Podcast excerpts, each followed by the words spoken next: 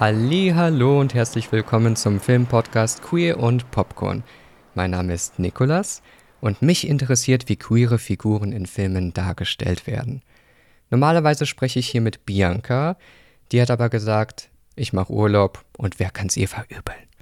Aus diesem Grund sitze ich hier mit meinem ersten Gast in der Geschichte von Queer und Popcorn, ein Mann, den ich seit Jahren liebe, ein Mann, der mir alles über Motten erzählt hat meine große Liebe und mein Ehemann Ian.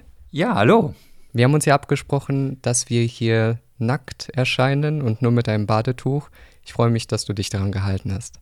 Ja, äh, die Freude ist auch ganz meinerseits. Schönes Tuch. Was, was ist das für ein Motiv? Das ist ein Papagei.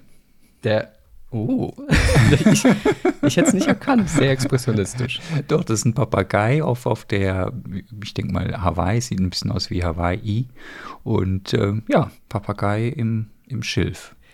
Magst du dich mal kurz vorstellen? Weil ich glaube, du bist die erste Person in diesem Podcast, die wirklich qualifiziert ist, um über Filme zu sprechen. ich glaube. ähm, na, weiß ich jetzt gar nicht, ob ich hier auch auf der Höhe einsteigen kann. Ähm, nun, du hast schon so Man viel. Kann nur fallen. ja, da flieg, Papagei, flieg. Das stimmt, ich kann eigentlich nur fallen jetzt. Das ist ja sehr schon viel gesagt. Ja, ich bin Ian und ich bin äh, On-Air-Producer bei Paramount Plus und ähm, habe da sozusagen mit Medien und mit Filmen ja auch dann zu tun, genau. Nur bei Paramount Plus oder auch bei anderen Hauptsächlich, ja. F früher mehr auch für, für Nickelodeon, so Kinderfilme. Ja, du hast es rausgekitzelt, genau. Aber jetzt eben für Baumer Plus. Und äh, als du für Nickelodeon gearbeitet hast, hast du ja Trailer bearbeitet, ja. du hast sie geschnitten, du hast Effekte, die ganze Postproduktion quasi gemacht. Gibt es da so ein Markenzeichen, woran man dich wiedererkennen kann in diesen Trailern? Mein Markenzeichen war immer Glitter und Musikeinsätze, genau. Aber vor allen Dingen visuell war es der Glitter, der der ein Alleinstellungsmerkmal war. Und ich finde, es klingt ein bisschen nach schwuler Propaganda. So war es auch. Und in Russland wurden deine Trailer zensiert. Sie wurden nicht gezeigt, das ist richtig. ich weiß, dass du es nie erwähnen würdest, aber ich glaube, wir müssen noch anmerken, dass du einen gewissen Abschluss hast in deiner Tasche. Und ähm, da ist so ein Titel auf deinem Abschluss, den man einfach so droppen kann in Gesprächen? Ja, habe ich bisher noch nicht gemacht, aber ich. Nein. ich, genau, also mein Werdegang ist ja auch, äh, dass ich an der Kunstakademie in Düsseldorf studiert habe und da auch. In Westdeutschland. In, We in West, im Westen Deutschlands, Aha. genau, und da auch mit dem Meisterschüler abgeschlossen habe, genau. Yay! Yeah. und du hast auch eine steile Karriere hingelegt, weil du Regie geführt hast bei deinen Animationsfilmen zusammen äh, mit, äh, mit Sebastian, genau, äh, Sebastian Wolf, haben wir viele Animationsfilme gemacht oder Kurzfilme, die dann, also es waren äh, Claymations und die dann viel eben auf Festivals gezeigt wurden. Das ist richtig, genau. Und äh, du sitzt auch neben einem Preis, den du erhalten hast. Ach, jetzt hättest es nicht, du hättest es eigentlich gar Den wir während der Renovierung als Hammerersatz benutzt genau, haben. Genau, da ist eine, eine kleine Kit Kitsche jetzt drin, aber das hättest du jetzt gar nicht erwähnen müssen. Das stimmt, das ist von 2012, Palm Springs Short Film Festival und Best Animation. Das ist auch dein Lieblingsfestival. Das ist danach mein Lieblingsfestival und bis heute mein Lieblingsfestival. Und ich genau. denke, die LA Times hat euch auch eine sehr gute Rezension geschrieben. Genau, äh, eigentlich hätte ich es selber auch erwähnen müssen, genau. Das war aber jetzt ähm, für, für eine andere Arbeit, also nicht dieselbe und äh, genau ein ein Masterpiece, haben sie es genannt. War das Urteil? War das Urteil. Ja. Wir arbeiten ja hier mit dem Vito Russo-Test. Wir haben eine Methode. Vito Russo war ein Filmhistoriker, Queer-Aktivist und mit diesem Test, der erst durch die GLAD entstanden ist, wollte man eben schauen, wie werden queere Figuren in Filmen dargestellt. Das ist ein quantitatives und qualitatives Bewertungsmaß für die Repräsentation in kulturellen Texten. Der Test ist bestanden, wenn folgende drei Punkte erfüllt sind. Erstens, es gibt im Film mindestens eine Figur, die als LGBTQIA identifiziert werden kann. Zweitens, die Figur wird nicht nur oder ausschließlich über ihre sexuelle Orientierung oder Geschlechtsidentität definiert. Und Nummer drei, die queere Filmfigur ist dermaßen in die Handlung integriert, dass ihre Eliminierung fatale Folgen hätte für den Film. Du hast jetzt einen Film mitgebracht. So ist es.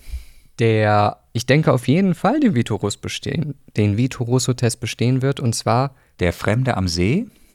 Und genau ein französischer Film aus dem Jahr 2013, meine ich. Aber ich habe den erst vor kurzem zum ersten Mal gesehen und dann eben nochmal gesehen. Genau. Und habe ich gedacht, das ist genau der Film, über den man eigentlich sprechen kann und sollte. Also L'Inconnu du Lac. Ja, absolut. ich wollte den Inhaltstitel nicht so sagen, aber so ist es. Äh, Regie Alain Giroudi, Gewinner der Queer Palmen Cannes 2013. Drehbuch auch Alain Giroudi. Produktion Sylvie Piala. Kamera Claire Maton, die man vielleicht kennen könnte von dem Film Porträt einer jungen Frau in Flammen. Ah, ja. auch ein. Lesbenklassiker mittlerweile. Ja. Und man sieht's, man sieht's. Schnitt Jean-Christophe Im. Musik, keine Musik. 100 Minuten in Deutschland ab 16 Jahren. Okay. Wobei er hat nicht nur die Queere Palme, hat er nicht auch den Ancien Regard-Preis bekommen in Cannes, ja. War in, insgesamt gut, gut aufgenommen. Also Total. Er wurde gut besprochen oder wurde überhaupt besprochen, viel besprochen und eigentlich. Es war ein Eat. Es ja, so war es. Ja, seine Premiere in Cannes hatte er am 17. Mai 2013. Budget 1,3 Millionen Dollar. Äh, jetzt spiele ich das Box-Office-Spiel, was ich normalerweise mit Bianca mache. Weißt du, schätzt du, wie viel dieser Film eingenommen hat? 1,3 Millionen Dollar, okay, ist Aha. jetzt mehr, als ich gerade jetzt habe, aber es ist jetzt auch nicht wahnsinnig, wahnsinnig viel. Finde ich eigentlich ein schönes Beispiel, dass man eben nicht groß aufblasen muss äh, mit einem Budget und trotzdem Hey. was, was, was Gutes äh, erreichen kann. Wie viel hat er eingespielt? Da, ähm, da kann ich echt nur raten. An den Kinokassen. An den Kinokassen. Mhm. Ähm, Mehr oder weniger? mehr oder weniger als eine Million? Ja. Ja, natürlich mehr. Also ich würde sagen mehr und ich würde sagen, ach Gott, 20 Millionen. Nope. Oh Gott. 1,1 Millionen. Das ist traurig. Aber wir sprechen ja von Kinokassen und so ein Schicksal von LGBTQ-Filmen, wenn ich den jetzt so nennen kann, Ja, es ist. ist auch häufig so, dass die erst auf Streaming-Plattformen an Fahrt gewinnen Ja. und dadurch Geld generiert wird, weißt du?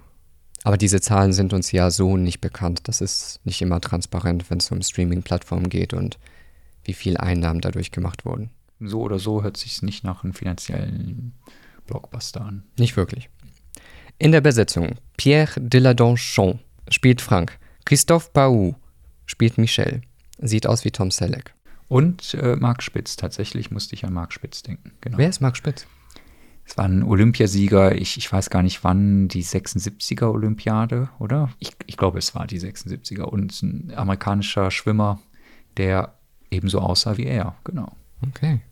Patrick Dassum-Sau spielt Henri, keine Ahnung, wie man das ausspricht, tut mir leid. Jérôme Chapat spielt Inspektor Damrodé, Schabbat? Chapat. Chapat. Und Mathieu Verviche spielt Eric. Vielleicht. Das ist immer so ein Ei, das ich mir lege Ja. mit dieser Besetzung. Verfügbar ist der Film auf allen gängigen Streaming-Plattformen zum Leihen und Kaufen, also eine ziemlich gute Verfügbarkeit für so einen Film. Außerdem ist der Film im Arthouse Cinema Channel, äh, Channel enthalten. Bei Chanel auch. Chanel vertreibt den Film. Den man sieben Tage lang kostenlos mit Amazon Prime testen kann. Sorry, aber das ist schon ein Argument.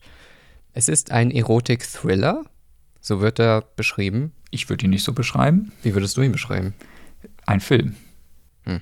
Ich würde ihn beschreiben als ist ein guter Film. Ja, ich akzeptiere diese Beschreibung, weil Erotik-Thriller ein Genre ist, das ich sehr mag. Es hat einen Anflug davon, Erotik natürlich auch, aber mm, für mich hört sich das immer so ein bisschen, bisschen billig an, ein bisschen plasticky so. Aber gut. Ich nutze mal den Moment, weil wir ja auch so ein bisschen Bildungsanspruch haben hier bei Kühen Popcorn aus dem Filmlexikon. Was zeichnet denn dieses Genre aus? Das Genre ist vergleichsweise offen.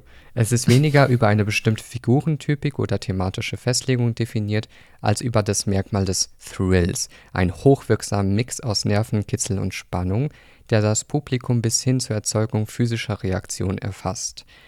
Um ihn zu erzeugen, ist eine starke Identifikation mit der Hauptfigur nötig, die nicht als Held, sondern als Normalbürger daherkommt. Die Erzählung ist eindeutig aus der Perspektive des Protagonisten erzählt, der in eine Geschichte verstrickt ist, die er weder überblicken noch beherrschen kann. Meist ist er mit dem Tode bedroht, als äußerster und dennoch glaubhaftester Gefährdung. Der Thriller ist die Geschichte eines möglichen Opfers und darum auf eine einzelne Person fokussiert. Ja, okay. Da würde ich ja sagen, eigentlich ist es kein Thriller, obwohl es natürlich Überschneidungen gibt. Ne? So. Rein objektiv ist er in Gefahr, aber das ist nicht das sozusagen, was die Spannung oder den, den Film ausmacht, im Sinne von, oh, wird er es überleben? Oh, wird er, wird er sterben? So, so war es bei mir jetzt nicht. Ah. Ah ja. und, ähm, Und deswegen liebe ich es, mit dir auch über Filme zu sprechen, weil wir sehr oft gegenseitige Meinungen haben oder Empfindungen zu einem Film. Und am Ende kommen wir dann vielleicht doch ein bisschen zusammen und sehen Überschneidungen. es ist nur ein Tisch zwischen uns. Ich empfinde den Film total als Thriller. Und ich bange und ich habe Ah. Angst. Und Ach, ich denke, dass der Tod jeden Moment kommen kann. Ah ja, okay, das hatte ich überhaupt nicht. Aber lass uns doch in die Zusammenfassung reinspringen Ja? und über den Inhalt sprechen. Der Fremde am See, L'Inconnu du Lac. Zusammenfassung. Die erzählte Zeit beträgt hier zehn Tage. Es gibt keine Angabe zum Jahr. Wir wissen nicht, wann L'Inconnu du Lac spielt. Nicht genau. Es gibt ein paar Hinweise, auf die ich gleich nochmal eingehen kann. Erste Einstellung.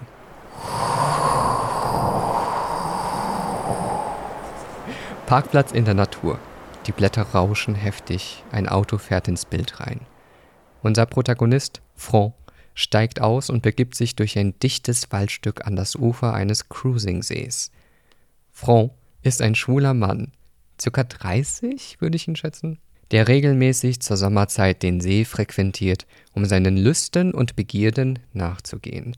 Er sagt Hallo zu einem alten Bekannten und schwimmt frei im See herum, umgeben von dieser wunderschönen französischen Landschaft. Die ist zwar schön, aber die ist jetzt nicht palmenschön. Sie ist, ist, ist nicht die Côte d'Azur. Es ist nicht, Bring nicht äh, die Palmen ist eigentlich ganz, ganz schön, schön gewählt. Es ist, es ist ein See, der aber irgendwie noch normal wirkt. Es ist kein Paradies. Es ist jetzt nicht so, wo man denkt, fünf Sterne und äh, Saint-Tropez. Ja, man fühlt sich auch ein bisschen umzingelt in dieser Landschaft, weil es dort Berge gibt, man sieht die Wälder, es hat alles so eine Begrenzung, es ist nicht so offen Ja, und das unendlich wie das Meer. Ja, stimmt auch, ja. ja. Das wurde am Saint-Croix-See in der Provence gedreht. Das ist, wenn man nach Nizza fliegen würde oder fahren würde, ist das ein Katzensprung. Ah. Und es gibt dort auch ein schönes Hotel Ach, an komm. diesem See. Es gibt viele Campingplätze, aber auch ein paar Hotels, die man sich vielleicht so anschauen könnte. Oh, So als Idee, Reiseidee. Ein Tag Nizza, ein Tag Cannes ja, und dann an den See. ich bin dabei. Franck lernt Henri kennen, der ein bisschen abseits vom Cruising-Gebiet sitzt und sich dort entspannt. Franck und Henri werden ein bisschen als Gegensatzpaar hier eingeführt. Franck ist fit, leicht bekleidet oder auch nackt, sehr oft, und auf den ersten Blick ist er aufs Cruising aus. Henri ist ein bisschen massiger, erstmal bekleidet und möchte sich am Strand entspannen und Gesellschaft finden. Er verschränkt auch häufig die Arme, also er hat so eine gewisse defensive Pose. Ja, ja. Beide lernen sich peu à peu kennen, sitzen häufig zusammen, reden über den Wels im See oder schweigen miteinander. Henri ist Waldarbeiter, Franck sucht gerade nach einem neuen Job. Er hat davor Obst auf dem Markt verkauft. Das ist, ein das ist ein anerkannter Beruf in Frankreich. Der Obstverkäufer. Und deswegen hat das bei mir auch so ein bisschen einen komischen Effekt erzeugt, als die beiden sich erstmal begegnet sind. Da gibt es diese Einstellung, Franck kommt gerade aus dem Wasser, er sitzt ein bisschen über ihn auf den Stein und da ist diese Distanz, die wird dann überwunden und dann sitzen die nebeneinander und es ist so ein komisches, ungleiches Paar erstmal. Ja, und und genau. man, man würde es nicht erwarten, dass der Cruiser jetzt zu dem rübergeht und sich irgendwie mit dem unterhalten möchte. Ja, genau. Aber sie, sie sind nett miteinander. Mhm. Also es ist ein sehr, Sehr höflich. sehr höflich, also wirklich nach alle Regeln der, der Höflichkeit, sehr zivilisiert auch, aber ist auch, auch harmonisch. Und sie, sie meint es ernst. Das, was sie sagen zueinander, kommt aus so einer Ernsthaftigkeit. Also das ist, das sind keine Plattitüden. So. Ich liebe, als er ihn fragt, ähm, wollen wir uns nicht duzen? Hm, selten. genau. Das ist so ein Krummelbär. Ja, ja. Aber liebenswert. Wie, ja. Während des ersten Gesprächs mit Henri sieht Franck von weitem einen Mann, der ihn besonders interessiert. Wir erfahren später seinen Namen Michel. Franck folgt ihm in den Cruisingwald und sucht nach seinem potenziellen Lover. Und das ist so eine tolle Einstellung, tolle Entscheidungen, wie dieser Cruisingwald gezeigt wird. Mich erinnert es an ein Museum, ein Naturmuseum vielleicht oder an eine Tierdoku. Diese Männer wandern so von links nach rechts im Bild. Ein bisschen geisterhaft bewegen sie sich auch. Orientierungslos vielleicht auch, suchend. Meine erste Assoziation, und das meine ich gar nicht bösartig, war mit The Walking Dead. Weil da gibt es auch einige Szenen in Wäldern, wo Zombies umherwandern auf der Suche nach frischem Fleisch. Und sie sind vor allem sehr langsam und lahm, wenn sie länger nichts gegessen haben. und man versucht sich dann so, so, zwischen sie irgendwie durchzuschleichen. Kannst du das nachvollziehen, meine, meine museale Konnotation? Ja, weil ich, ich hatte eine ähnliche. Ähm, erstmal Okay, ich, ich würde da auch äh, anders, also er sucht nicht die Liebe, so habe ich das nicht verstanden. Ehrlich, ich glaube, er sucht Sex. Äh, bei, bei den ersten Einstellungen den Sexpartner, würde ich ja. sagen. Genau. Ja. Genau. Okay, ne? Also Achso, für, für, mich war das Lover. Okay, nee, für mich ist Sexpartner Sexpartner und der Lover okay. ist.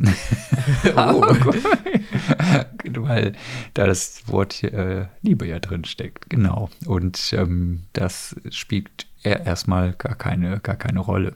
Dann dieser ganze Ort, du hast recht, das ist auch, was äh, den Reiz des Filmes ja auch ausmacht, ist, ist eine Örtlichkeit und es, es spielt wirklich ja immer nur am See und am Wald, am angrenzenden Waldstreifen. Ne? Es ist ja kein, mhm. kein dunkler Wald, aber am Ende oder des Waldes oder wie auch immer ist ja der Parkplatz. Ne? Das heißt, es gibt eigentlich drei Orte. Park, Sehr übersichtlich. Genau, Parkplatz, Wald und wenn man den Wald durchquert, ist eben der See da.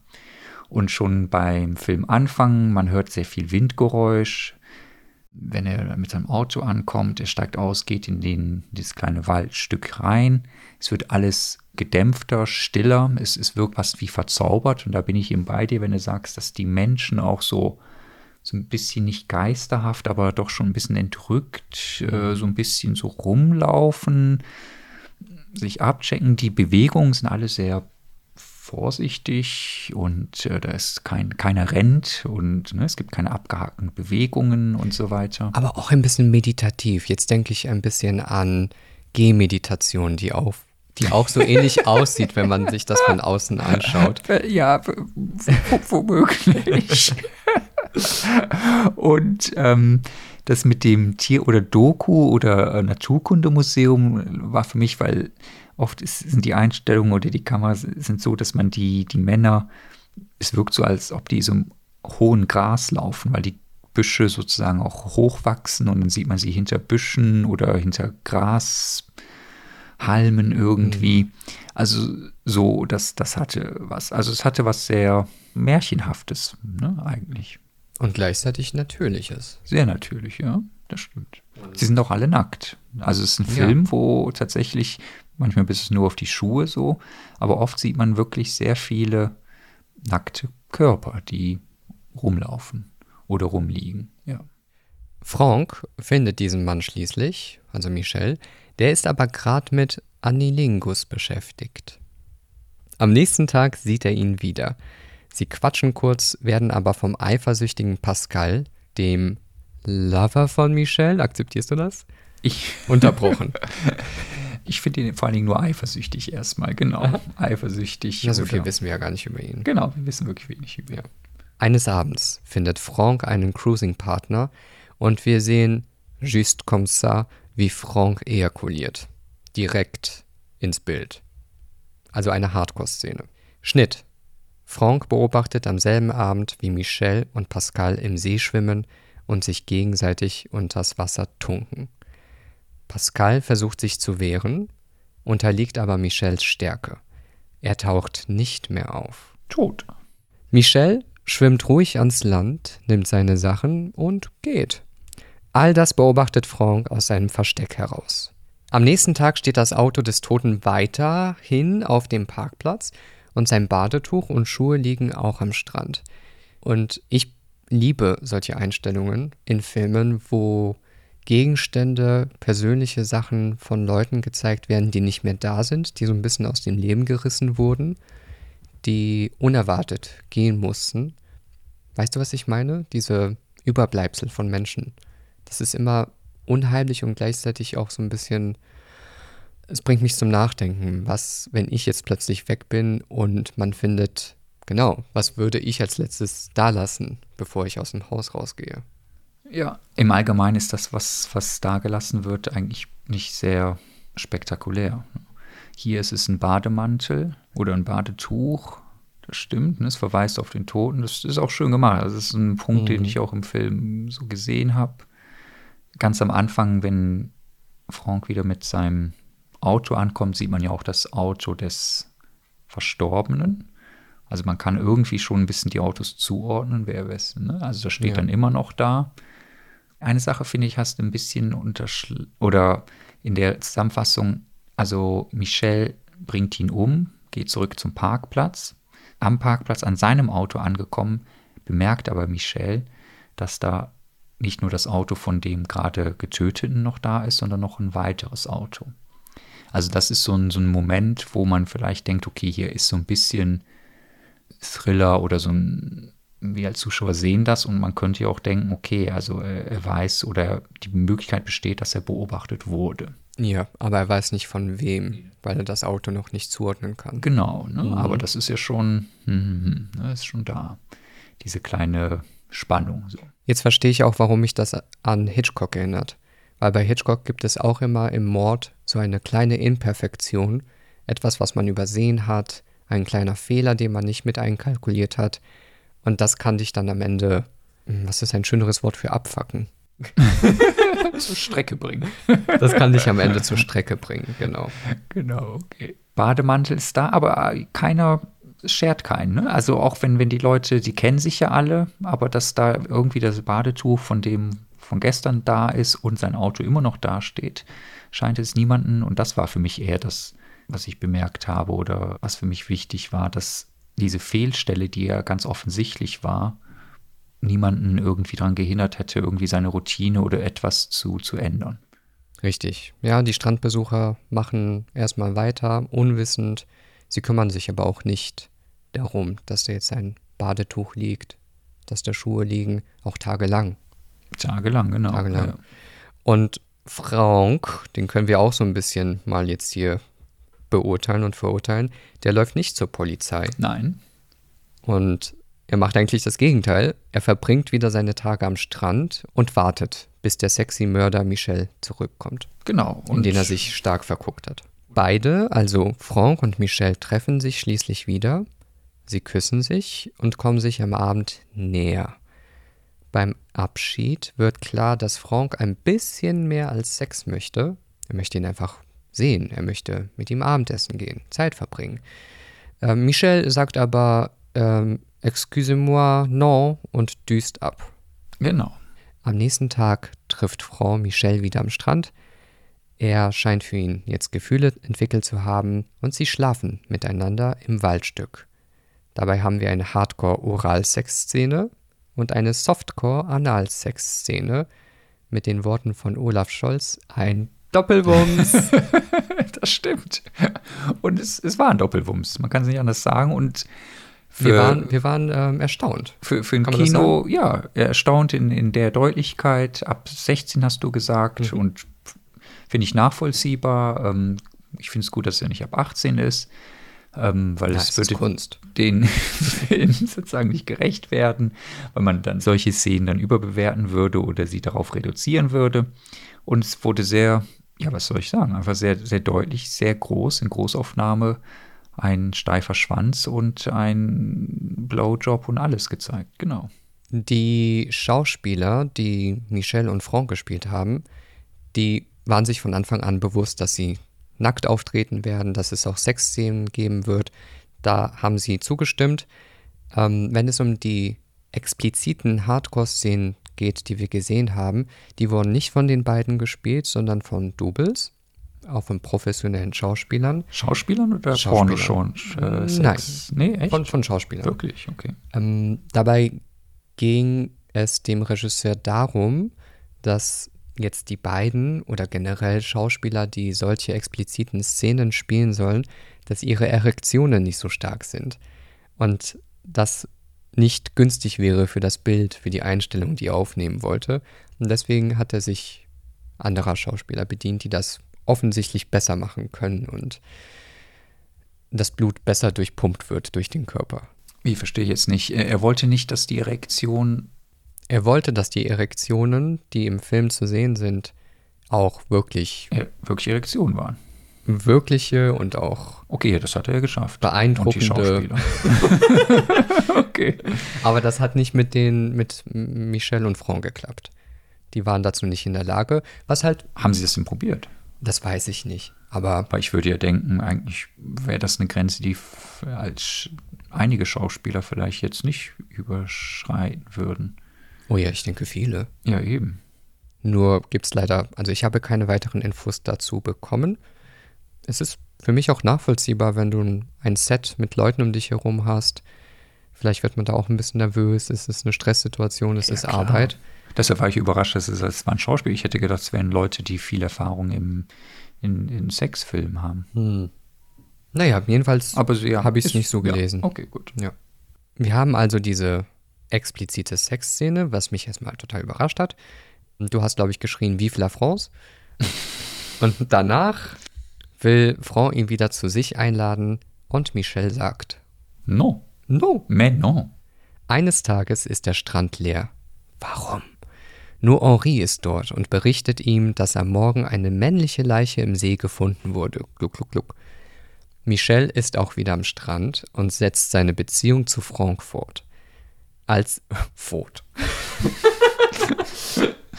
Als sie im Waldstück rumküssen, erscheint ein älterer, hagerer Mann im Gebüsch und beobachtet die beiden. Man könnte fast meinen, es ist ein Cruiser, aber nein, es ist der Inspektor Damrode, der die Besucher des Strandes zum Tatabend befragt. Beide lügen, Frau und Michel, sie hätten nichts gesehen, sie hätten das Opfer nicht gekannt und so weiter. Sie verbringen wieder den Tag und den Abend zusammen, wobei Franck jetzt deutlich Druck macht, dass er mehr als nur Sex möchte. Gleichzeitig vernachlässigt er Henri, der sich einfach nur nach Intimität sehnt. Henri findet Michel merkwürdig und warnt Franck vor ihm. Das stimmt. Er nennt ihn schräg, schräg. Franck, der ja vom Mord weiß, löchert Michel immer mehr zu den Tatumständen und Michel wird zunehmend zum Kontrollmenschen. Michel wird zum Kontrollmenschen? Ja, er spiegelt ein bisschen den Pascal vom Anfang wieder, Ja, als er auf ihn wartet und sagt, wo bist du denn? Ich warte hier auf dich. Und ja. wir erfahren ja auch, dass er mit Henri spricht, während Ja, Franck nicht da ist und ein bisschen, ich, man weiß nicht, ob er eifersüchtig ist, aber der Film liegt mir auch ein bisschen nahe, dass da eine narzisstische Tendenz bei ihm vorliegt, so ein bisschen ich-bezogen und wir haben ja auch die Konfliktszene, wo Franck sagt, jetzt tanzen nicht alle nach deiner Pfeife und das gefällt dir nicht. Also ich sehe da schon ein bisschen den Willen und das Bedürfnis, den anderen Menschen zu kontrollieren. Ja. Auch Inspektor Damrode zieht engere Kreise und vermutet, dass Franck mehr weiß, als er zugibt. Henri sucht Michel auf und macht ihm deutlich, dass er weiß, dass er Pascal ertränkt hat, und der Kommissar werde bald dafür die Beweise haben. Es ist also eine indirekte Drohung.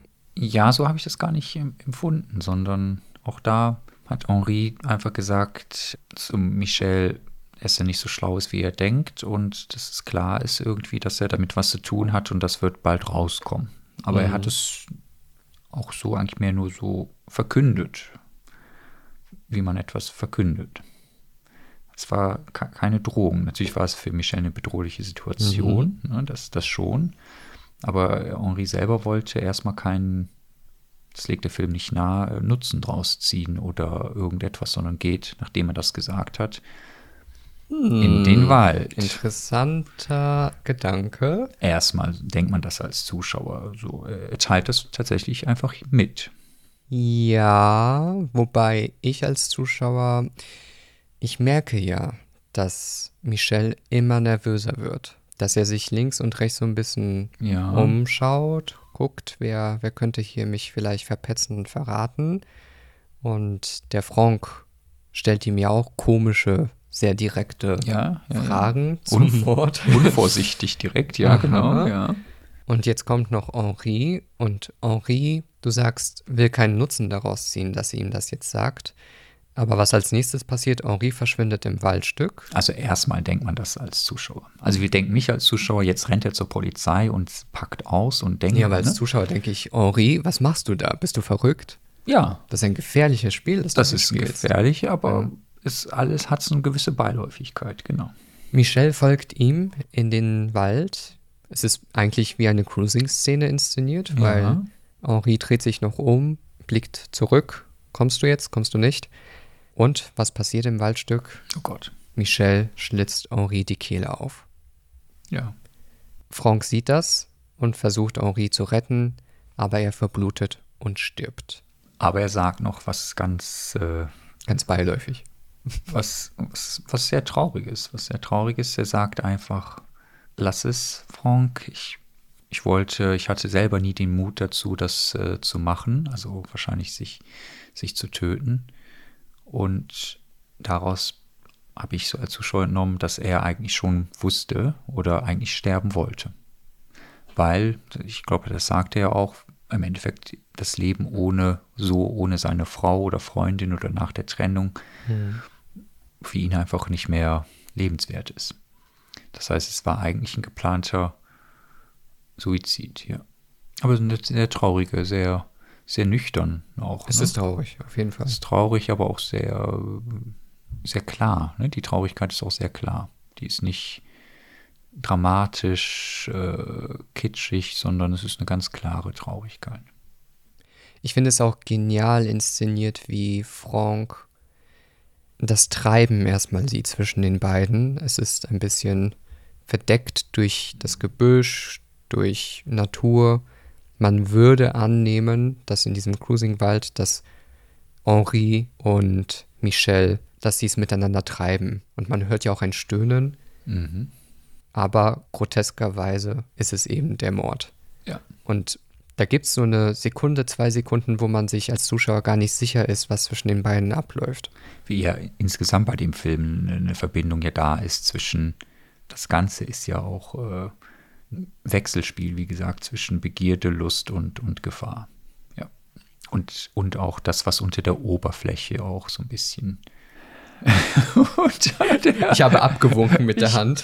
Ich, ich, weiß nicht warum, offensichtlich, aber Lass, ich, ich verschieße dein Pulver nicht. Ich verschieße es nicht, ich sage nur, was unter der Oberfläche lauert. Genau. Ja. Du hast gesagt, es ist traurig. Es ja. wird noch trauriger. Als Michel nämlich zum Tatort zurückkehrt, flüchtet Franck vor ihm. Gleich darauf wird der Zeuge, wie Michel auch Inspektor Damrodé absticht. Genau. Wie, wie eigentlich in Scream. Es ist ein Amoklauf, ein Abstechen links und rechts. Alle, die im Weg sind, werden getötet. Ja.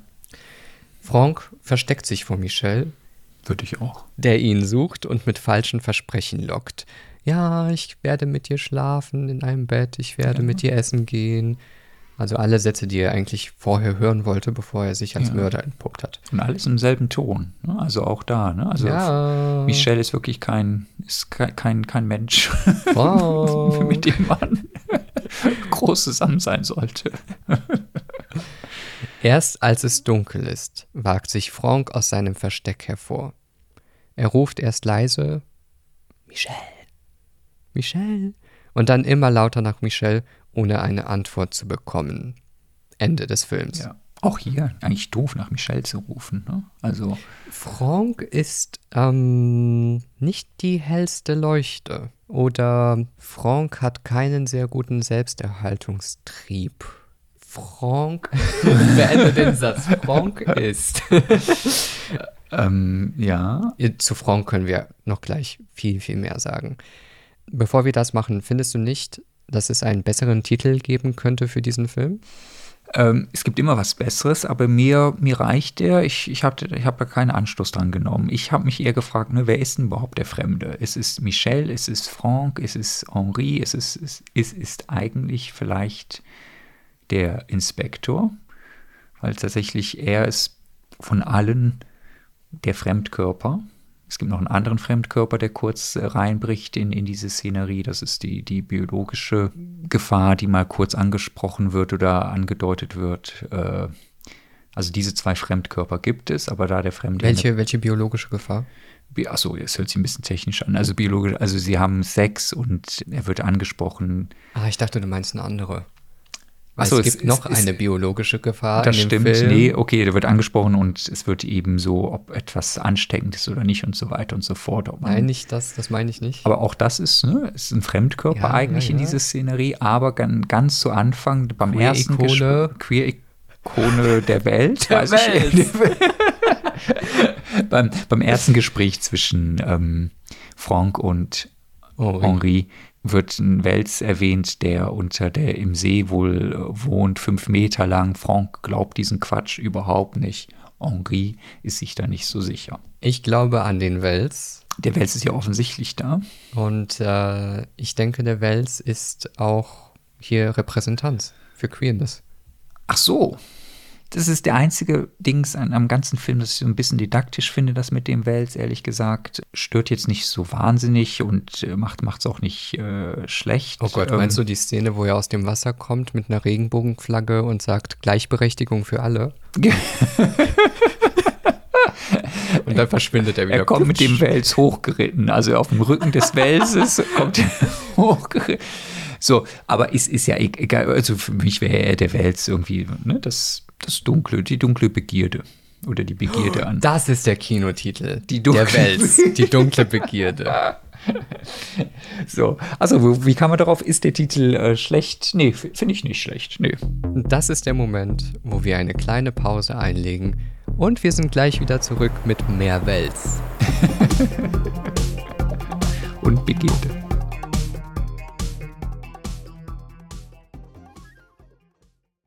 Werbung. Ich bin der Goldbär von Haribo und frage euch, kennt ihr schon mm, den kleinen Unterschied? Er ist so fein, so fruchtig und herrlich weich zu kauen. Richtig, Goldbeeren von Haribo, der kleine Unterschied, der so groß ist. Haribo macht Kinder Queer. und Erwachsene ebenso. Ohne Farbstoff. Werbung Ende.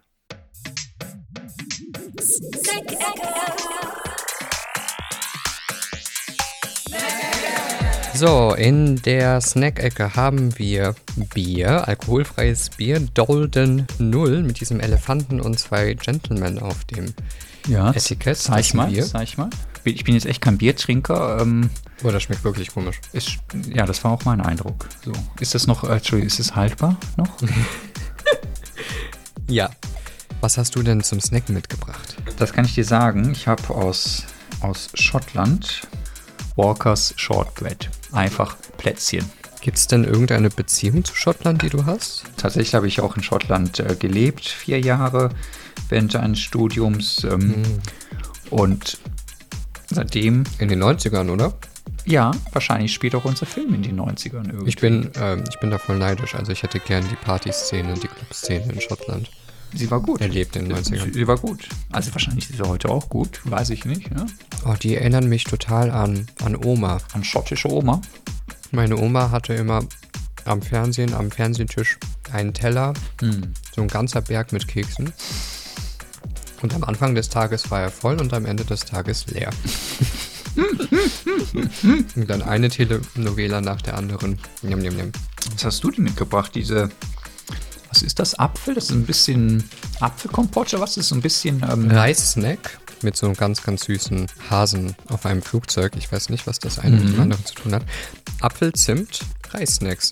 Und dazu habe ich einen Apfelmus-Dip mit ein bisschen Tabasco drin.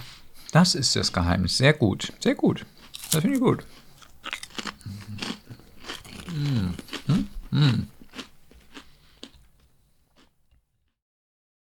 Und wir sind wieder zurück.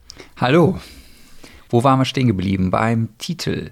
Weil du mich auch gefragt hast, wer ist denn für dich jetzt der Fremde hier in Genau, dem Film? Welche ja. Figur?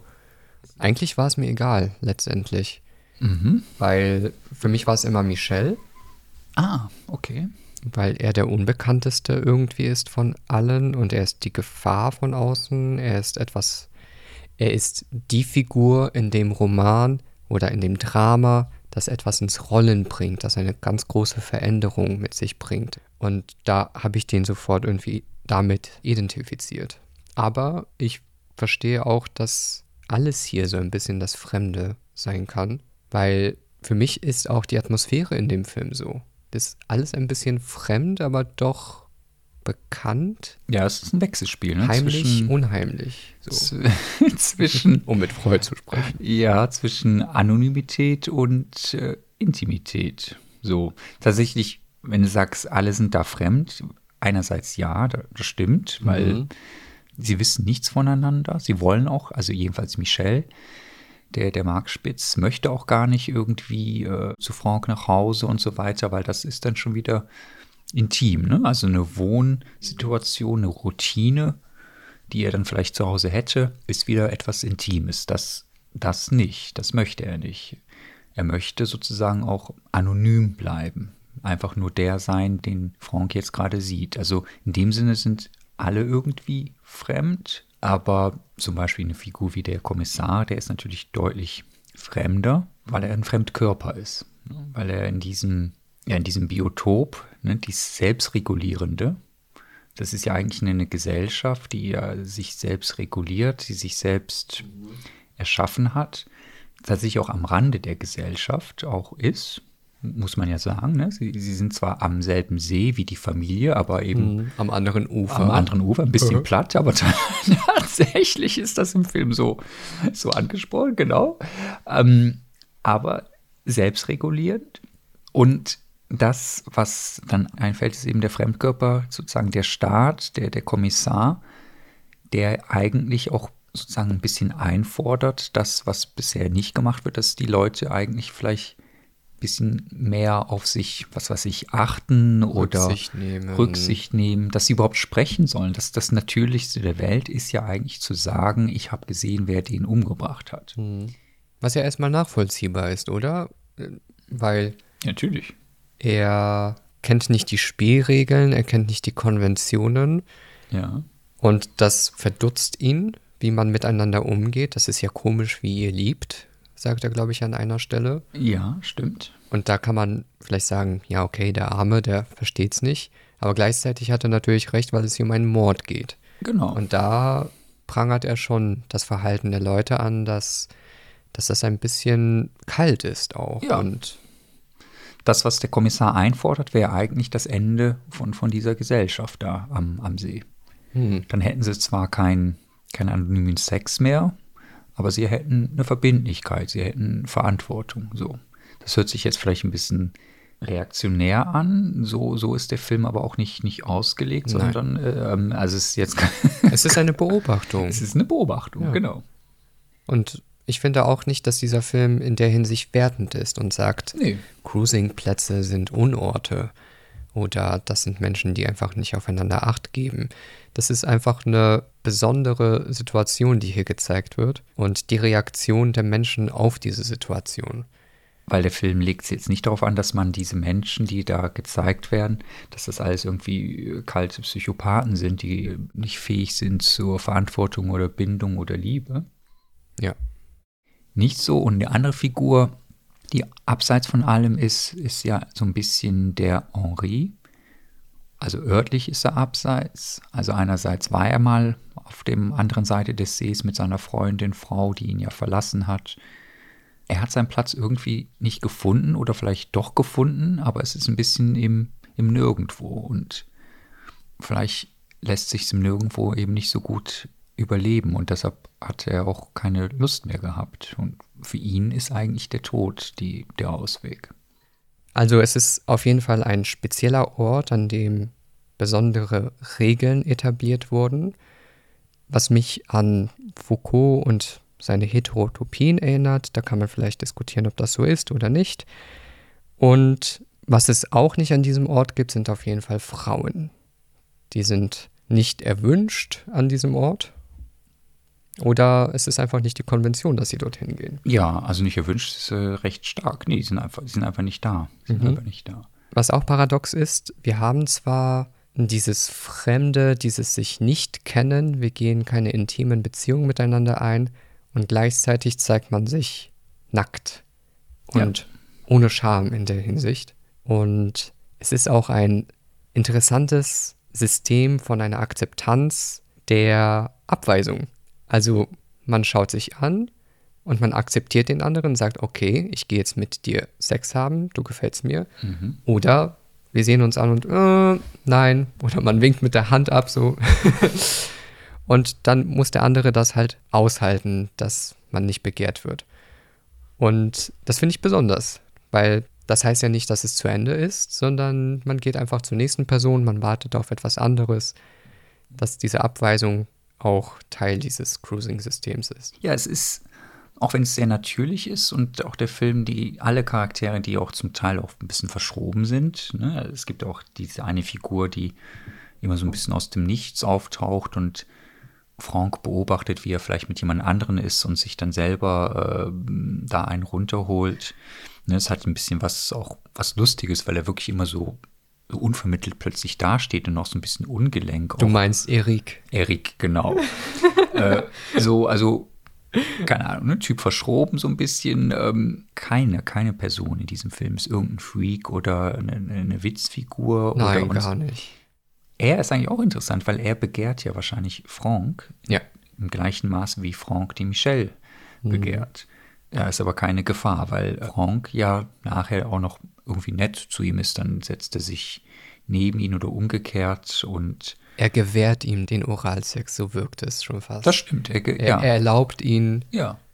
dass er mal ran darf. es ist keine, äh, kein Paradies, ne? weil tatsächlich die, die Sex haben, sind irgendwie schon gut, ne? der Körper ist gut und so weiter und so fort und so, so Außenstehende, so Ältere sieht man nicht und wenn man sie sieht, sind sie alleine. Also es ist auch kein Garten Eden, der, der hier gezeigt wird. Das mu muss man auch, auch sagen. Auch wenn es als was ganz Natürliches ist, ne? aber es ist nicht ein, es wird nicht überhöht als, äh, als ein Garten Eden, das auch nicht. Ja, der Regisseur zeigt so ein bisschen ein Panorama von verschiedenen schwulen Figuren, die sich dort aufhalten. Besonders schön finde ich immer diese Establishment-Shots, der Blick auf den Strand und da dreht sich gerade jemand auf dem Handtuch um, jemand steht im See und schaut nach hinten.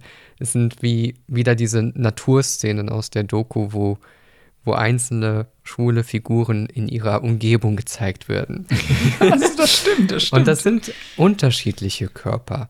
Und das sind auch Körper, die, naja, je nach Geschmack und je nach dem Wertesystem, mit dem man aufgewachsen ist, entweder attraktiv findet oder nicht attraktiv findet. Und die meisten sind eben nicht diese Sixpack bepackten Männer, sondern das sind Männer mit Kurven. Sie haben Bäuche, sie haben Behaarung an unterschiedlichen Stellen.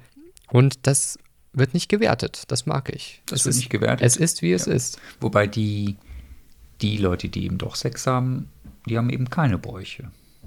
Ja, aber erinnere dich doch an Franck und seinen Sex mit dem Mann mit der Glatze am Anfang. Der war jetzt für mich nicht irgendein attraktives Ideal nach westlichen Standards. Okay, ach, den habe ich jetzt gar nicht vor, okay. Also gibt es da doch ein bisschen. Der so Angst hatte vor, vor einer Ansteckung. Also er, Ach so, okay, er nee, das auf das Kondom. Ja, ja, der auch so ein bisschen, auch ein bisschen verschroben war. Also nicht, weil er auf ein Kondom gepocht hat, sondern auch so ein bisschen von, von anderen Eigenschaften, ja. Ja. Mhm. Wollen wir mal ein bisschen genauer über die Figuren sprechen? Franck. Wir haben Franck, Michel, wir haben Henri. Das ist so ein Dreiergespann. Eine Dreiecksbeziehung vielleicht in gewisser Hinsicht. Wie sehr hat dich Franck frustriert? Weil mich hat er sehr frustriert. Und ich habe in vielen Szenen einfach gedacht, warum tust du nicht etwas? Warum gehst du nicht zur Polizei? Warum handelst du nicht im Sinne des Getöteten, der wirklich eines brutalen, einsamen Todes gestorben ist, hilflos, überwältigt? Und du bist der Einzige, also Franck, der das gesehen hat, der Zeuge ist und eigentlich Michel ins Gefängnis bringen könnte dafür. Und er macht es nicht. Er, Nee. er, er läuft zu Michel. Er möchte mit ihm zusammen sein. So sehr mich das nervt, so sehr mich das frustriert, sehe ich aber auch Teile in mir, die ähnlich sich verhalten würden oder könnten in der Vergangenheit. Und da frage ich mich, wird hier versucht, eben auch ein Typ Mensch zu skizzieren, die, die ein bisschen auch selbstzerstörerisch ist.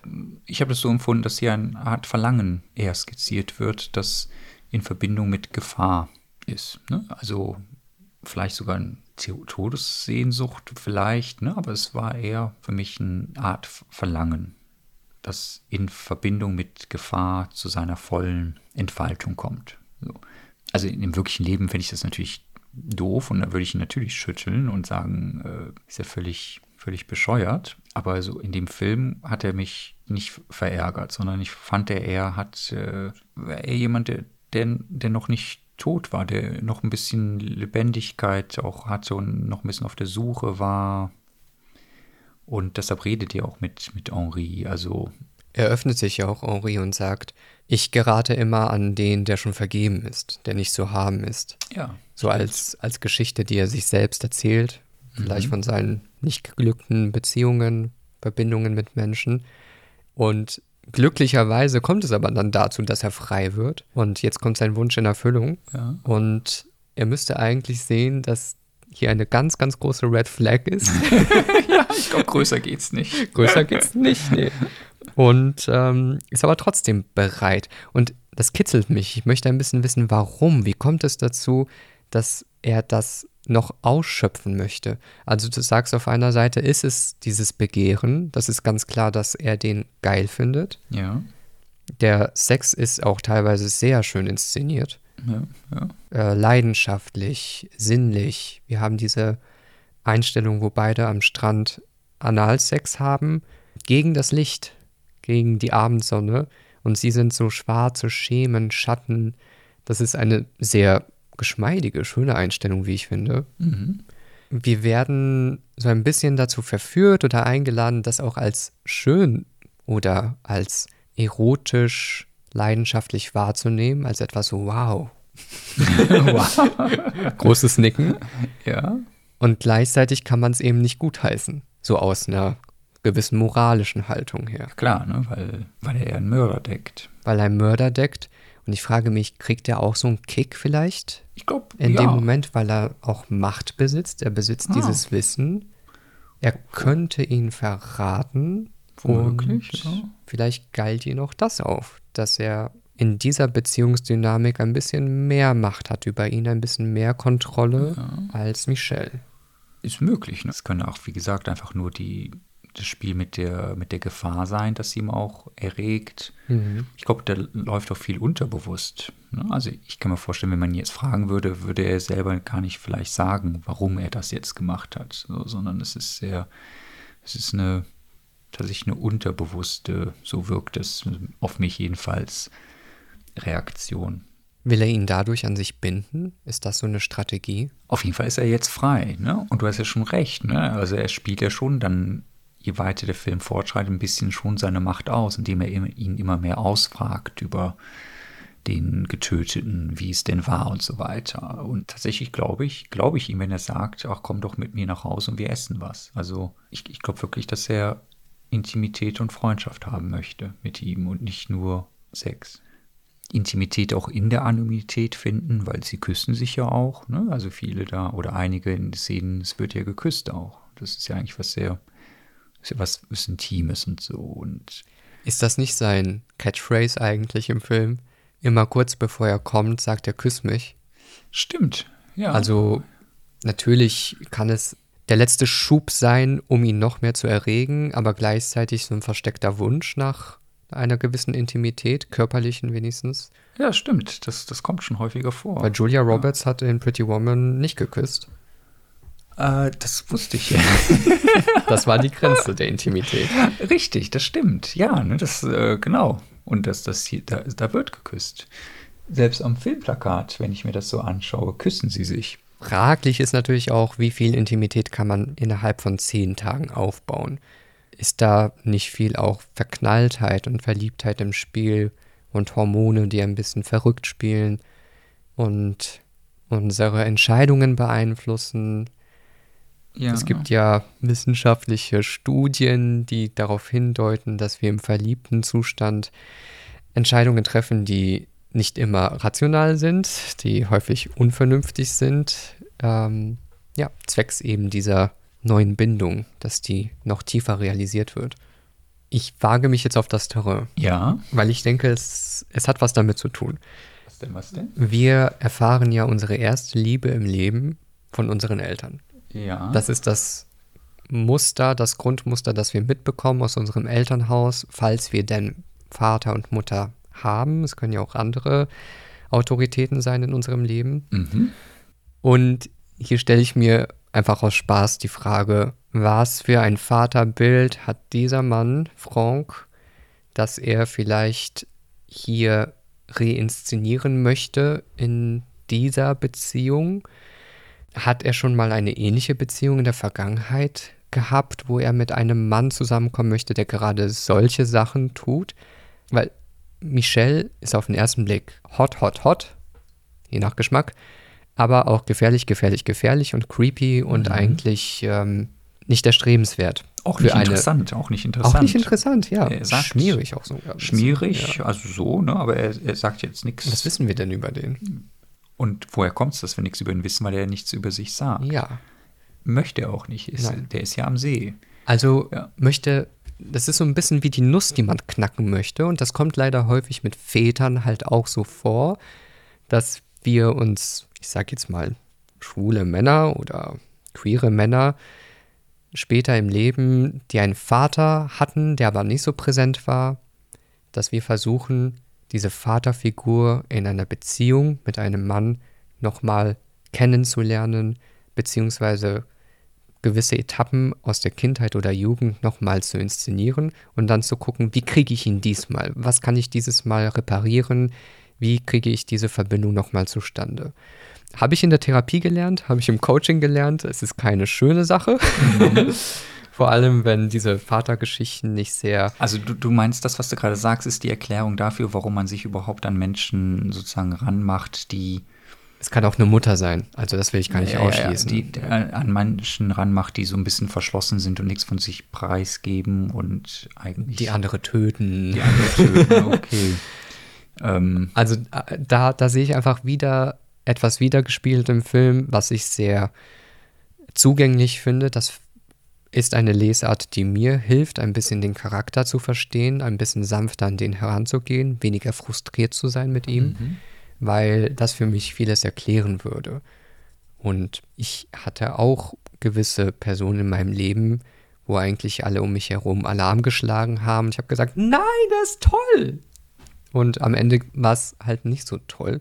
hattest du denn jemand wie, wie Henri in deiner Nähe, mit dem du gesprochen hast? Weil man muss ja sagen, Franck hatte immer noch, also etwas in ihm ist ja etwas da, dass, sich, äh, dass, dass er sich mit Henri verbindet. Und vor allem damit kann ich mich auch teilweise identifizieren, dass ich Henris in meinem Leben hatte, die ich dann vernachlässigt habe für Michel. Wie er ja auch. Ja, weil ich den Hormonen und unterbewussten Trieben gefolgt Ja, bin, ja statt ein- einfach zu sehen, wer da ist, Ist diese ja wertvolle Person. Ist ja ein Lernprozess, ist ja ein Lernprozess. Ja. Also deshalb kann ich jetzt, oh, Franck ist ja jetzt nicht 67. Du bist mein Henri. Ich weiß nicht, ich hoffe. Ich hoffe, ich habe noch mehr Namen außer Henri. Ich merke einfach nur als Unterschied zwischen uns, ich, ich war gar nicht so ungeduldig mit ihm. Mich hat es einfach interessiert. Deshalb mochte ich den Film oder finde ihn auch gut, weil einerseits beobachtet er, es gibt jetzt viele so, keine Ahnung, Objektive oder ne, also so Aufnahmen, die aus der Distanz sind, äh, beobachtende. Dann gibt es aber auch wieder diese subjektiven Aufnahmen von Franck, wie er sozusagen sein Begehren, wie er Michelle hinterher guckt und so weiter und so fort. Und das steht häufig dann auch im, im Kontrast zu dem, was er sagt. Wenn er mit Henri redet über etwas Persönlichem, keine Ahnung, ich weiß jetzt nicht was, also was, wo sie eine Connection haben und dann merkt man im Film, ach so, was äh, lenkt ihn ab und dann sieht man seine Sicht, Point of View, auf was weiß ich, irgendetwas. Also Michelle geht in den Wald und so weiter und die Tonspur geht noch weiter, also der Dialog geht dann weiter über diese Bilder. Ne? Also es gibt sozusagen das, was gesagt wird und das Unsagbare. So, und, und das ist häufig dann eben auch in den, in den Bildern drin. Das mochte ich. Ich liebe vor allem diese eine längere Einstellung, als Michel im See badet. Mhm. Er schwimmt, er ist ja so ein professioneller, ganz toller Schwimmer. Ja. Und dann steigt er ganz langsam aus dem See empor, so eine vertikale Figur. Eigentlich wie, wie so ein antiker Gott irgendwie. So. Das muss man erstmal hinkriegen. Ich wüsste gar nicht. Ich würde da fallen, erstmal zu stolpern Ja, über ich- die Steine. Ich bin auch immer eher, genau, das stimmt. Also ich bin ein bisschen Man diagonal. humpelt immer ja, so. ja, ja, So- das stimmt. Wie, wie eine antike Statue. stimmt. Oder Hal Berry da, wie die aus dem, genau. ja. Und die Kamera ja, macht so einen Schwenk von unten nach oben und zeigt ihn in seiner ganzen Glorie, wie Ja. das Wasser von ihm abtropft. Und das ist ja auch der Blick von Franck, wie er da liegt und auch den Kopf von unten nach oben schwenkt, Ja. was so ein typischer Male Gaze dann in dem Moment wäre. Und es ist unfassbar schön auch aufgenommen. Ja, ja, es hat was Göttliches. Eigentlich, ich war überrascht, äh, als ich gelesen habe, dass die Kamerafrau eben eine Frau war. Also auch vielleicht, weil es schwul war, irgendwie habe ich an, an Kameramann gedacht. Und Ja, Claire Martin, ich weiß, du hast Porträt einer jungen Frau in Flammen äh, noch nicht gesehen, denke genau, ich. Nee, habe ich nicht. Aber allein schon wegen dieser Kameraarbeit würde ich den dir sehr ans Herz legen, weil solche Einstellungen findest du da in Fülle und das sind immer Einstellungen, die Kompositionen sind, Gemälde, irgendwie sich bewegende Gemälde. Was ist Film? Okay, ich meine, all die Bilder hier sind auch durchkomponiert, das muss man auch sagen. Es hat eine, eine Schönheit, es hat auch eine gewisse Künstlichkeit, auch wenn sie durch das Gras laufen. Das Gras ist so wie, wie mit, mit Airbrush auch noch angemalt. Das ist so, so satt grün, auch ganz fast irgendwie ein bisschen eine Künstlichkeit oder eine Studiohaftigkeit. Also das und die Stimmung einfach. Es, es gibt keine, okay, nebenan, es ist irgendwie in den 90ern, es gibt irgendwie keine Handys, die Autos sehen so ein bisschen aus wie, sind jetzt keine Oldtimer, sind auch keine irgendwie 80er Jahre Dinger, aber es sind jetzt auch nicht die, die neuesten irgendwie. Tatsächlich hat mich das gar nicht so richtig interessiert, aus welcher Zeit, sondern weil in diesem Film spielt Zeit eigentlich keine, keine Rolle. Das, was es gibt, ist Tag und Nacht in dem Film. So, so würde ich das sagen. Es gibt Tag und Nacht, das ist die Zeit. Zurzeit kann ich nur eine Beobachtung hier liefern und jetzt komme ich sehr männlich rüber. Man sieht einen Renault Clio 2, der zwischen 98 und 2005 gebaut wurde und danach noch natürlich gefahren wurde. Aber das weiß ich nur, weil ich selbst dieses Auto mal gefahren habe. Also regelmäßig öfter. Also es kann jetzt nicht in den 90ern spielen, das glaube ich auch nicht. Okay. Und wir haben ja noch diese eindeutige Anspielung auf Safer Sex. Die benutzten Kondome im, im Gebüsch auf dem Rasen. Und die eine Figur, mit der Frank Sex hat, er ist einfach besorgt, dass er an einem Cruisingplatz nicht ohne Kondom äh, Sex haben möchte. Und deswegen fragt er, hast du eins? Ich habe schon alle meine verbraucht. Und das müsste also eigentlich so einer Zeit spielen, wo PrEP noch kein Thema war. Und tatsächlich ist PrEP erst 2015 in Frankreich im Gesundheitssystem so öffentlich verfügbar. Und ich kann es auch so aus zeitlicher Distanz, wenn ich an 2013 zurückdenke und davor sein Verhalten gut nachvollziehen, weil ich ähnlich war. Vernünftig oder verantwortungsvoll, also sich selber und anderen, dass er so ein bisschen wie verschroben rüberkommt, liegt mehr in der Art, wie, wie er das äh, sozusagen Ja. sagt. Ist so, so ein bisschen sehr, äh, ja, wie sagt man, so ähm, penibel oder so eine plötzliche Strenge oder Ja, ja, da ist kein Raum für Eventualitäten. Also entweder ja oder nein. Also, und es war nein und deswegen gab es auch nur einen Handjob. und ich finde, vielsagend ist dann auch die Inszenierung des Sexes von Michelle und Franck, weil Franck fragt auch, wollen wir es nicht mit einem Kondom tun? Mhm. Und Franck sagt, nee, das ist mir egal. Und ihr, nee, mir ist es auch egal. Also hier haben wir schon eine ganz andere Haltung zum Thema Geschlechtskrankheiten und Risikobereitschaft, Risikofreude. Ja. Okay, und dieser eine, der eben mit Kondom oder wie auch immer, der fragt ihn ja auch, vertraust du denn jeden so? Ja.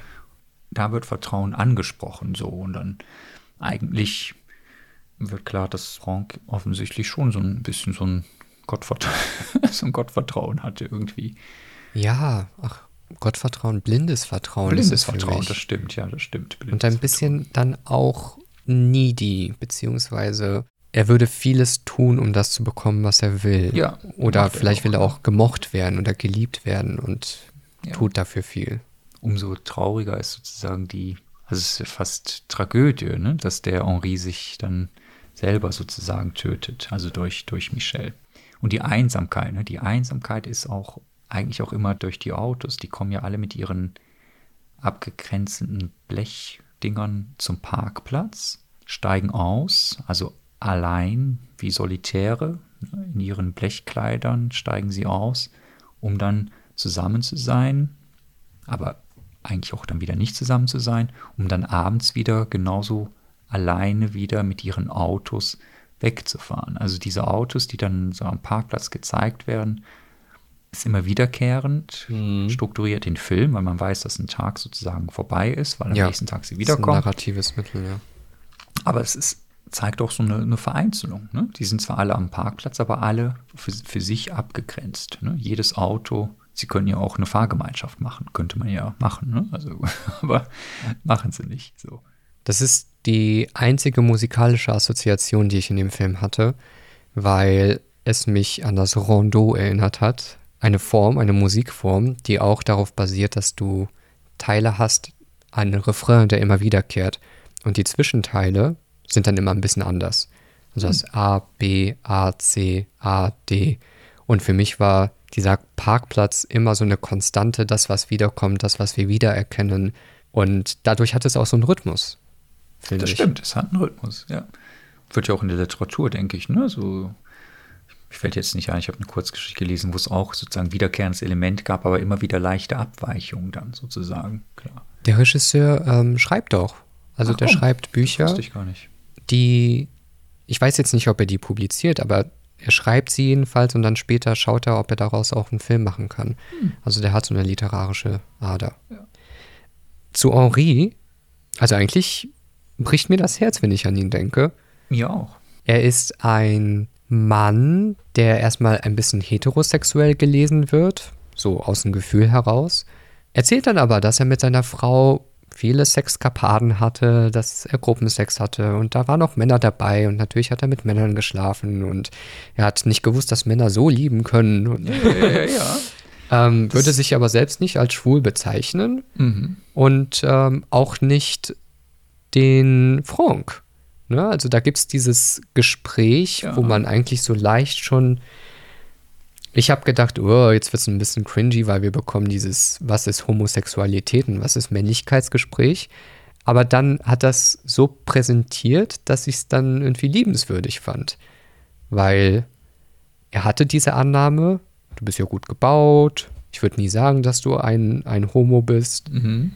Aber das kommt aus so einer, aus so einer Unwissenheit heraus, glaube ich. Und eine Ignoranz, die ich ihm jetzt nicht böse nehmen würde, weil er spricht ja mit ihm. Ja, Und er, er macht dann, hm, schaut ihn an und dann kommt das nächste Thema. Also Ja, es, ist, es ist jetzt kein, kein Stopper im Gespräch.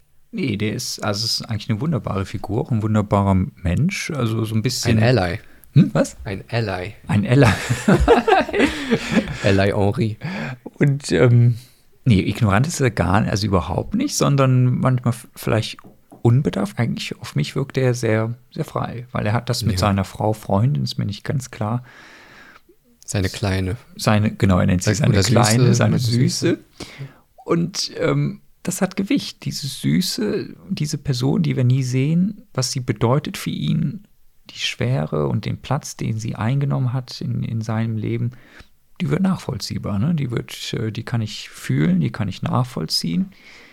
dann, wie gesagt, sind sie oder waren sie wohl frei, haben das, so scheint es, gemacht, was, worauf sie Lust hatten, also unabhängig von irgendwelchen Konventionen oder nicht. Und jetzt ist er eben da, zwischen, irgendwie schon zwischen allen Stühlen und sagt aber auch, ne, oh, du bist aber gut gebaut, ohne dass das jetzt so eine Anmache wird oder nicht Anmache, ohne dass daraus folgt, er ist schwul oder er ist schwul und weiß es nicht, oder all das ist völlig, völlig egal. Spielt keine Rolle. Es spielt keine Rolle und er würde sogar, beim ersten Mal ging es nicht, beim zweiten Mal ne, hätte er sich gefreut, äh, ihn zum Abend zu haben und er sagte auch eigentlich, ich brauche, habe eigentlich auch keine Lust mehr auf Sex, so, dafür ist er zu alt. Aber er sehnt sich nach Wärme, so würde ich das einfach sagen. Und Und Franck, ich denke, er sehnt sich auch ja, am Ende nach Franck. Er sagt, er freut sich jedes Mal, wenn Franck an den Strand kommt, wenn er ihn sieht, Ja. als ob er verliebt wäre. Dabei Genau. will er gar nicht mit ihm schlafen. Also man kann doch auch gemeinsam im Bett liegen und Ja. da muss ja nichts passieren. Also sehr rührend, sehr rührend. was er sagt. Stimmt, sehr rührend, ja. Dieses Berührende gibt es in den Begegnungen der Männer am See nicht. Da, das ist nicht, da bin ich nicht berührt. Dann ist es doch eine sehr kuriose Entscheidung, dass er sich diesen Ort wählt, um sich zu entspannen, um seinen Sommer zu verbringen, seine drei Wochen.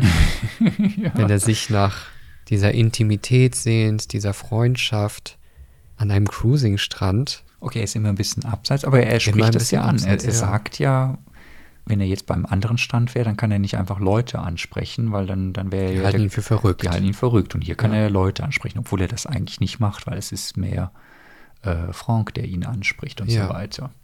Also der, wo kann er denn noch funktionieren? Wo kann er denn noch sein, seine Erfüllung finden Ja, in der Gesellschaft?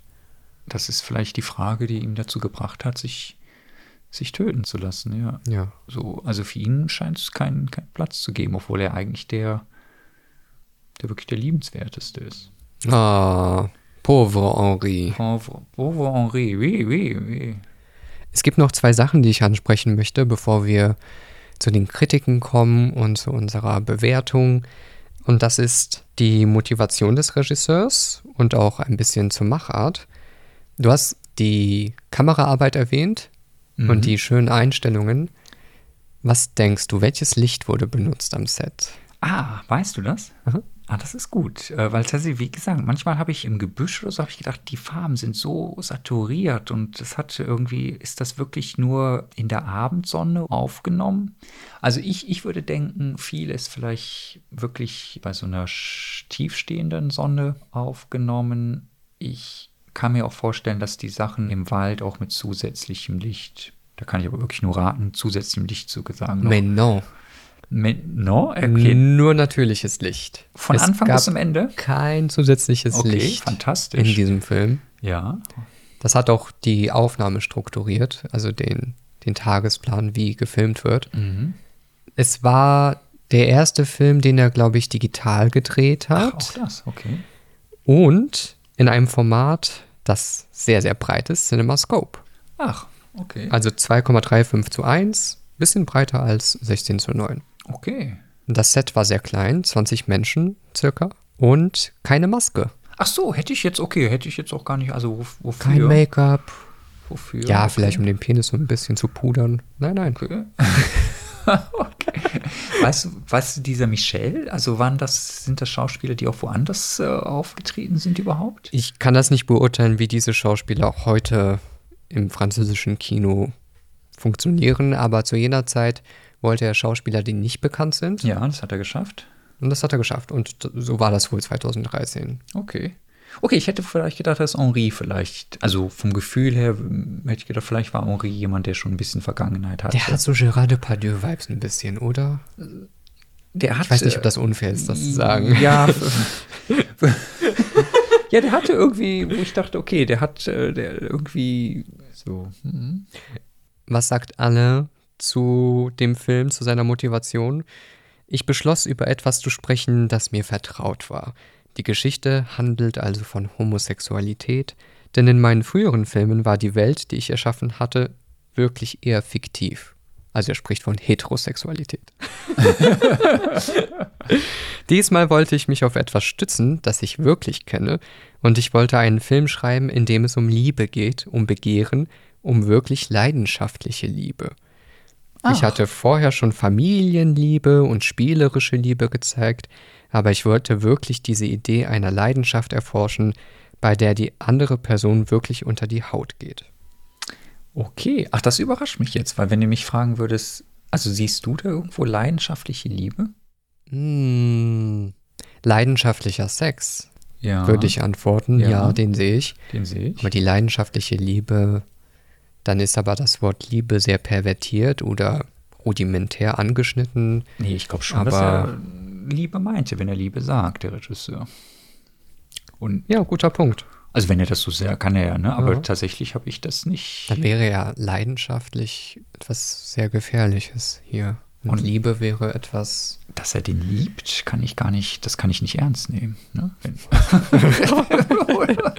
Also wenn ich sage, Franck liebt Michelle, Ian hat die Arme verschränkt und Falten in der Stirn.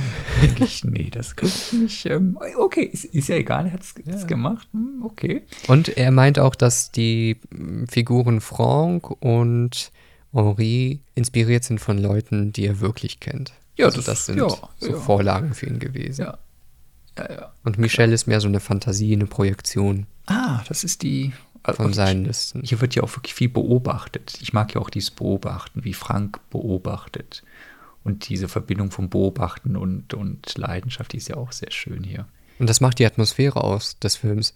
Also wer jetzt den Film anmacht und irgendwie schnelle Schnitte erwartet oder ein Erzähltempo, das haben wir hier alles nicht. Es ist alles, alles darf sich entfalten. Auch die Schwimmsequenzen sind auch Ja, wirklich in Realzeit aufgenommen und dann das Aber es hat nichts Aufgeblasenes Nee. oder Künstliches oder Nicht Redundantes, nicht, ja. überhaupt nicht prätentiös. Deshalb finde ich es auch schön, dass der Film kaum mehr als anderthalb Stunden ist und die reichen und, und der ist sehr dicht. Also die, die Bilder erzählen Zustände. Ne? Also weniger, jetzt würde ich sagen, die Geschichte, sondern es sind Zustände und äh, tatsächlich gibt es in dem Sinne ja schon eine Geschichte. Also äh, jemand wird umgebracht, bla bla bla. ja, ich, äh, ich aber- verstehe. So, Weil wir haben ja eine es gibt auch andere Filme. Wir haben einen Vergleich. Im selben Jahr ist äh, Der freie Fall in Deutschland in die Kinos gekommen, eine Ah, deutsche Produktion. Stimmt, ja, ulala. Freier Fall mit Max Riemelt und Hanno Koffler von Stefan Lacan. Den haben wir zusammen am nächsten Tag geschaut. Du bist dann ausgestiegen. Ähm, Das stimmt, ich Ich, habe es mir zu Ende angeschaut. Ich wollte angetan sagen. Ein Film, der bestimmt bei vielen Leuten beliebt ist und Ja. den viele Leute auch mögen und vielleicht als Meilenstein anerkennen des deutschen Kinos. Ich kann dazu nichts sagen. Hier ist das Visuelle der Handlung unterworfen. Also Beim freien Fall. ja, Ja. Alle Kameraeinstellungen, das fühlt sich so an, als sollte damit etwas erklärt werden, Genau. etwas verdeutlicht werden. Aber hier bei Der Fremde am See ist es genau umgekehrt, finde ich, Mhm. dass das Bild viel mehr liefert. Also es bietet dir mehr an, was du daraus machen kannst. Es ist ein visueller Film. Komisch, dass man das überhaupt sagen muss, ne? aber es, ist ein visueller Film. Und ähm, anders als beim Und altert gut. Altert, wie gesagt, ich, Es ist die, die. Zeit ist, ist, ist, ist egal. Ne? Ja. Also äh, Tag und Nacht wird es immer geben. So. Und ähm, ja, Und ähm, wir sehen hier zwar keine Frau, aber der Film ist jetzt kein misogynes äh, Manifest. Im Nö. Gegenteil zu der freie Fall, wo Pussy, Pussy, Pussy und mir ist ein dritter Hoden gewachsen. also da ist, da ist einfach ein Unterschied. Da ist einfach ein Unterschied. Und die Kritiken Ja, was sagen die Kritiken? weltweit, international, Die waren- Kiss, ein Erfolg. Ich denke schon. Die Leute oder? haben's die waren- gewürdigt. Die, die Leute haben es gewürdigt. Also, Cahiers du Cinéma ah, ah oui. hat den Film im Jahr 2013 als bester Film gekürt.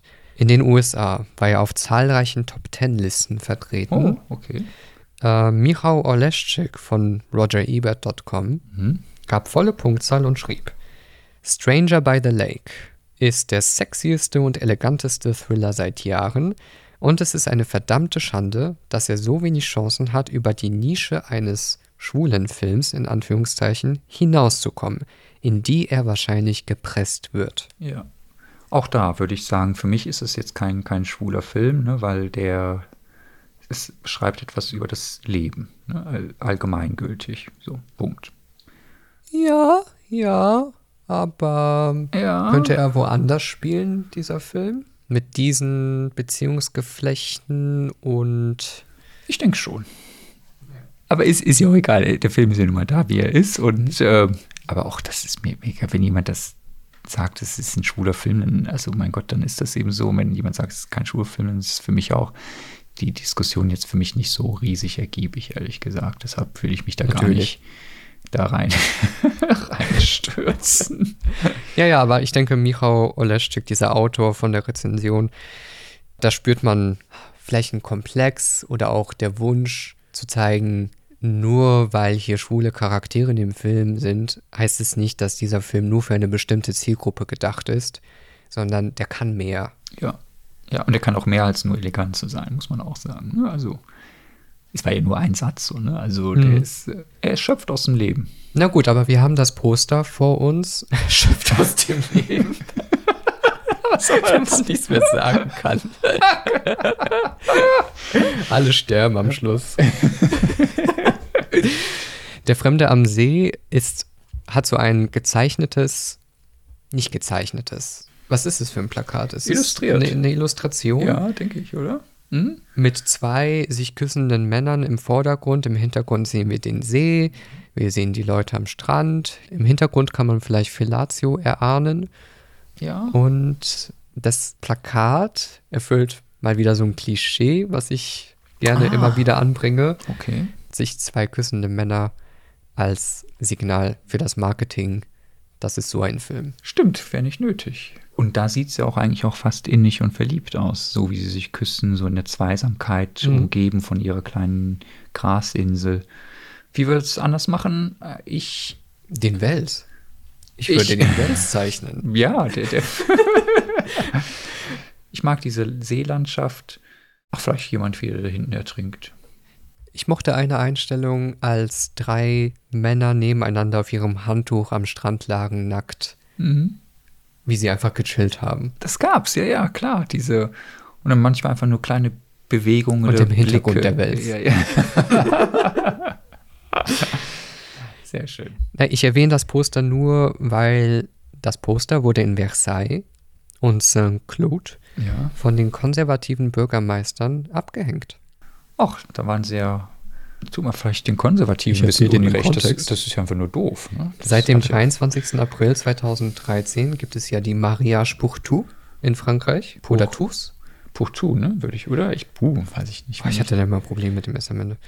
Und äh, diese Gleichstellung war in Frankreich sehr umstritten. Viel umstritten Wann war als die. Gleichstellung? 2013. Ach so, im selben Jahr. Ah, okay, dann war das Und ein äh. François Hollande hat das ja Ja, ja. äh, in die Wege geleitet, beziehungsweise realisiert, Entschuldigung. Und ähm, das kann man so in diesem Kontext lesen. Okay, das ist interessant, das wusste ich nicht. Okay, dann war es ja mehr ein Statement. Ja. So, ne? Okay. Ja gut, offensichtlich kümmert sich jeder um das, was er gerade für wichtig hält und für die waren es die Filmplakate. Wurde der Vito Russo-Test bestanden? Ja, es gibt eine queere Person. Es gibt viele queere Es gibt viele, es gibt eigentlich, ja, genau. Und dann gibt es, äh, die sind mehr als nur ihre sexuelle Orientierung. Ja. Und wenn man eine Figur streichen würde, würde es natürlich dem Film schaden. Und da würde ich sagen, klar, wenn jetzt Franck weg wäre, also oder Michelle Ja. Oder Henri. oder Henri, wobei wir nicht wissen bei ihm, ob der jetzt queer oder nicht queer. Obwohl, doch, Ja, er, queer, ja. er ist queer. Ja. Er würde sich selbst wahrscheinlich nicht so bezeichnen. ja, ja, ja, vielleicht nicht klar, schwul, aber queer. klar habe ich mit Männern. Wunderbar, Ja. ja, ja. Doch, hat er bestanden, hat er bestanden. Yay! Wie viele queere Popcorns möchtest du diesem Film vergeben? Maximale Popcorn-Anzahl 5. Okay, auf keinen Fall weniger als vier. Fünf, irgendwie denke ich immer, fünf muss für was ganz, ganz, ganz, ganz Besonderen reserviert sein. Da gebe ich einfach viereinhalb Popcorns. Popcorn, Popcorn, Popcorn.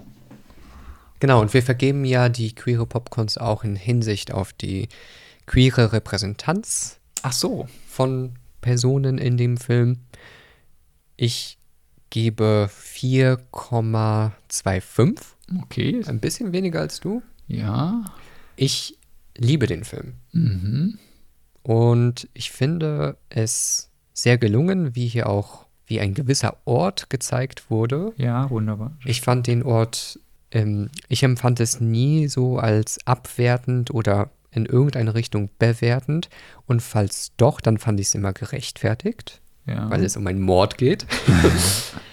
Was ich nicht so toll fand und vielleicht gibt es dafür eine Erklärung, ich kann mir jetzt keine aus den Finger saugen, es war sehr weiß.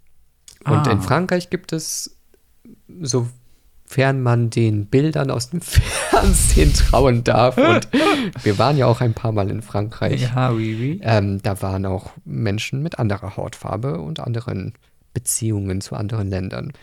Das war jetzt hier nicht der Fall. Vielleicht ist das aber auch eine Widerspiegelung von Tatsachen. Das kann ich schlecht beurteilen. Ja, okay. Okay, es gab unterschiedliche Körper, das würde ich äh, noch positiv. Genau, das, rechne ich schon. auch an. Ja. Es bleibt weiß. Das stimmt, ja. Der Film wurde ja vorgeschlagen von Julian.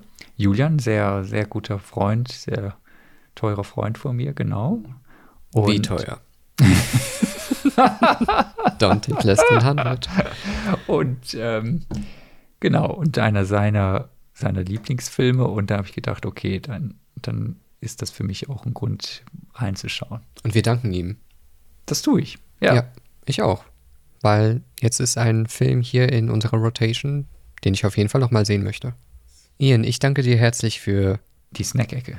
die Snack-Ecke, für deine Walkers Shortbread Chocolate Chip Cookies. Mhm. Plätzchen.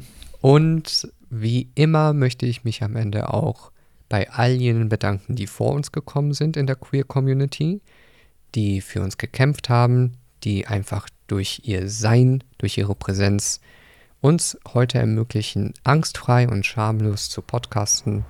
Danke. Da danke ich auch. Ciao. Gluck, gluck, gluck, gluck, gluck, gluck, gluck. Der Wels. Der Wels!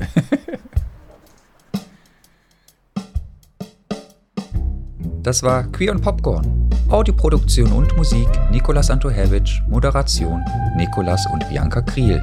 Bei Kommentaren und Herzensangelegenheiten schreibt an queerandpopcorn at gmail.com. Alles zusammen und ausgeschrieben.